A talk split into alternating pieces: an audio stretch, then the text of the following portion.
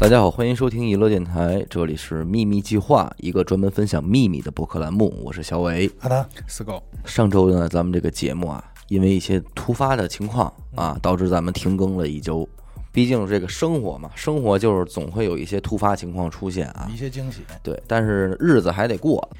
那么咱们上一期的这个秘密呢，是讲了一个叫做大鱼的这个朋友吧，对在学校里边可能被同学给欺骗啊，导致了这个最终到走也没明白事情的真相是怎么回事儿啊，也引起了大家的这个很多的反应。那么这个秘密就是这样，上一个秘密永远可能会给下一个秘密的提醒儿。你上一个秘密的类型儿，永远会激发出很多听众对同样类型的秘密的一些个回忆回忆。嗯，这期呢，咱们又得到了一个还是同样跟大学同学有关的这么一个秘密，只不过发生的这个场景已经不在这个大学里了，嗯已经是大家都进入到社会之后发生的事儿。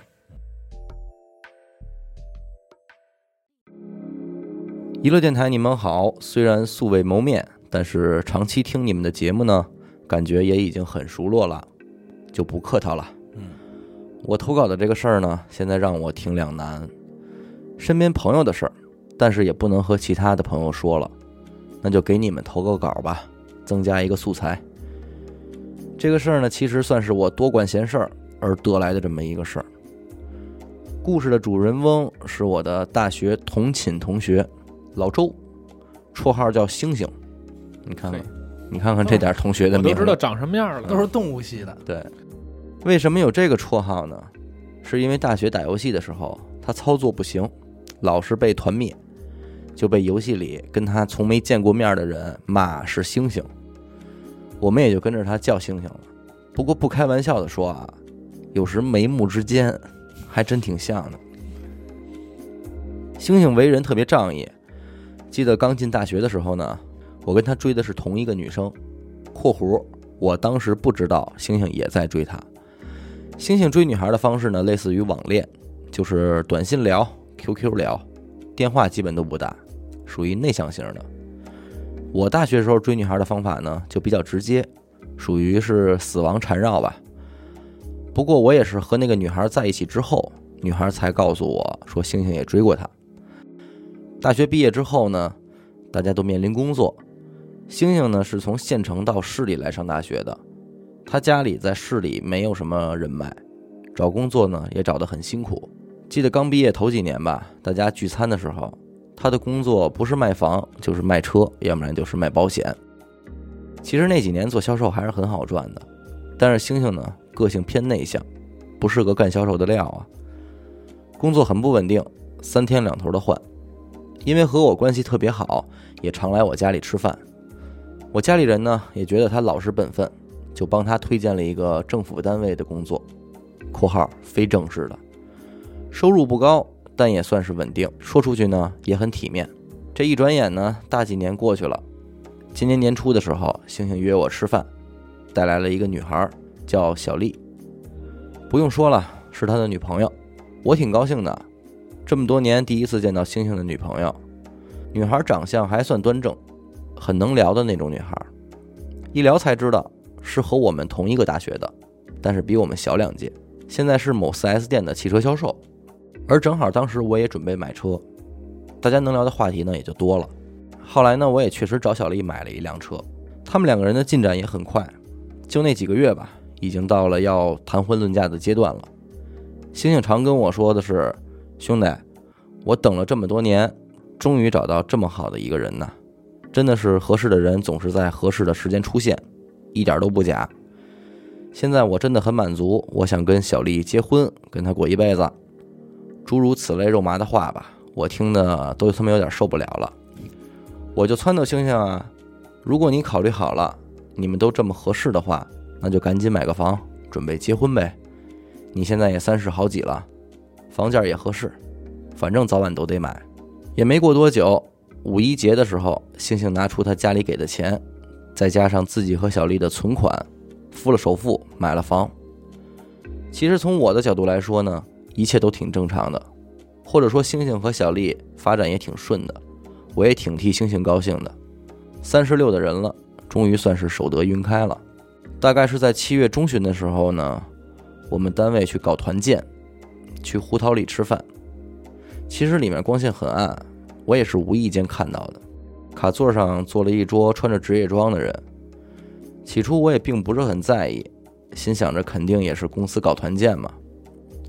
在我去厕所的时候，看到他们那一桌呢有个女的很眼熟，有点像小丽，我就想走过去打个招呼，因为毕竟我也是他们的客户嘛。而且旁边的几个男男女女，我看着也挺眼熟的，肯定是他们。走近了一看，不对，小丽身边呢坐着一个胖子，好像是他们的销售经理，举止很是亲密。我心里就咯噔了一下，觉得应该还是再观察观察吧，就从旁边绕开了。我回到位置上，时不时的也一直在关注着那边。虽然餐厅里的光线很暗吧，但是能看得出小丽和那个胖子很亲密，搂搂抱抱的。我也没有敢给星星打电话说这个事儿，毕竟我也不是很了解小丽他们那边的人际关系，搞不好呢也容易误会。但是我也留了一个心眼儿。我这边吃完饭，同事就先走了，我就去旁边的 seven 里坐着等了，还是想侦查一下，因为星星刚刚跟他买了房啊，而且星星又是属于那种很老实憨厚的人，还是担心最好的兄弟被骗。其实现在想想啊，我有点多管闲事了，毕竟是人家两个人的事儿嘛。还有一点很重要的是，他们胡桃里这种餐厅，好像晚上九点以后就变成酒吧了。我八点多在 seven 一直坐到快十一点，小丽他们才出来。我就不远不近的跟在后边。我也想好了，反正屁股都坐湿了，他们要是开车走，我就打车跟着。当然，最后的结果就是小丽跟着那个胖子进了一家酒店，坐实了呗。我可真难了，我也不可能去跟星星说吧，关系这么好的一个兄弟。那天过后呢，星星时不时的也跟我说着什么时候办酒席，选哪个酒店，回县城老家怎么怎么办，还要去小丽的老家也请一轮之类的。每每聊到这些的时候呢，我都有些语塞，但是我也不能说什么。一直到上个月八月底的时候，我的车呢要做首保了，就去了 4S 店。办完手续之后呢，我就坐在休息区休息。也没敢去销售大厅那边瞎转，免得碰上了。可有时候吧，巧的事情就是这么巧。小丽呢，可能是到休息区来拿茶歇什么的，就看到我了。我礼貌性的挥了挥手，小丽呢也礼貌性的对我点了个头，之后就走了。过了一会儿，小丽站在休息区门口叫了我一声，示意让我过去，我就起身过去了。小丽说：“你跟我过来，我想跟你聊一下。”于是我就跟着小丽走到了 4S 店后边的一个停车场，是他们停新车的地方。小丽说：“那天我看见你了。”我说：“哪天呀？”她说：“上个月胡桃里那天。”我说：“哦，那天我们单位也搞团建，我也看见你了。你和你们同事一块聚餐来着，是吧？”小丽说：“是，但我说的不是吃饭的那个时间。我说的是我去酒店的时候看到你在后边，你是故意跟着我的吗？”我当时被小丽的这一段直接惊到了，回答说：“是的，是有意想跟着的，但是你们发什么什么事儿呢？我不清楚，我也肯定不会搅和你们的事儿，毕竟呢，这也不关我的事儿。”小丽说：“我知道你没跟星星说，我本来想给你打电话跟你说的，但是呢，我也没有你电话和微信，我也更不可能去找星星要你的联系方式。不过现在也好，还能当面聊聊。”其实换做别人的话，我不会把跟踪我这件事放在心上的。但是你跟星星的关系不一样，因为星星常跟我说你是他最铁的兄弟，也是帮助他最多的人。他把你当家人一样信任你，所以我还是比较介意的。我说那行吧，聊聊吧。但是我强调一点，我不会给你当传话筒。你今天说的话，我也不会管你跟任何人说。小丽说好，那就先说那天的事儿。说我不做任何解释，该发生的呢都发生了。但是我想说，我对星星是真心的，是要好好跟他过的，是往结婚去的。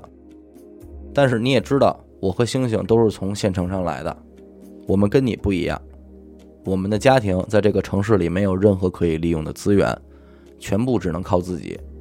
我做汽车销售八年了，业绩压力很大，考核的指标很多，有时候可能因为每天邀约电话没打够，又或者是客户的无理投诉，我这个月、这个季度的工资都会被砍掉很大一块。现在买了房，紧跟着房贷就来了，跟你们不一样，你们本地人大学毕业，家里什么都安排好了，工作、房子都不用操心，我们要很努力才能在这里生活下去。而且经不起任何的闪失。我也想找一个本地的，什么都不缺的，但是我跟星星的缘分到这儿了，我也就想好好的跟他。我说，作为一个旁观者吧，我承认我的生活压力也比你们小，但是也不代表我不需要努力。话说回来，你既然要跟星星结婚过日子了，那一直这样下去肯定也不合适吧？小丽说：“是的。”我们公司年底要上一个新能源的品牌，那边需要组建一个新的团队。我在这个店做完今年最后这两个季度就会过去，不做一线销售了，换岗做内训，收入会降低，但是至少稳定，没现在这么大的压力了。但是要过去呢，肯定要想点办法的，你明白吧？跟你说这些呢，也不指望你能理解，也不在意你怎么看我。既然星星信任你呢，那我也信任你。我只想告诉你，我跟星星是认真的，希望你能帮我保密。我说，其实你没有必要跟我说这么多，这也是你们两个人之间的事儿。星星呢也跟我说过，你是他想要过一辈子的那个人，我也真心希望你们能好好的。从那天以后呢，星星也约过我几次吃饭，说叫上我老婆一起，我还是觉得很尴尬，事儿肯定是不能往外说，我连我老婆都没说。现在想想呢，也怪我多管闲事儿。既然是秘密，不能跟别人说，那就分享给你们吧。压在心里呢，也确实郁闷。希望星星和小丽呢，还是能好好的吧。祝娱乐电台长虹，大家万事如意，身体健康。操，身体健康都来了。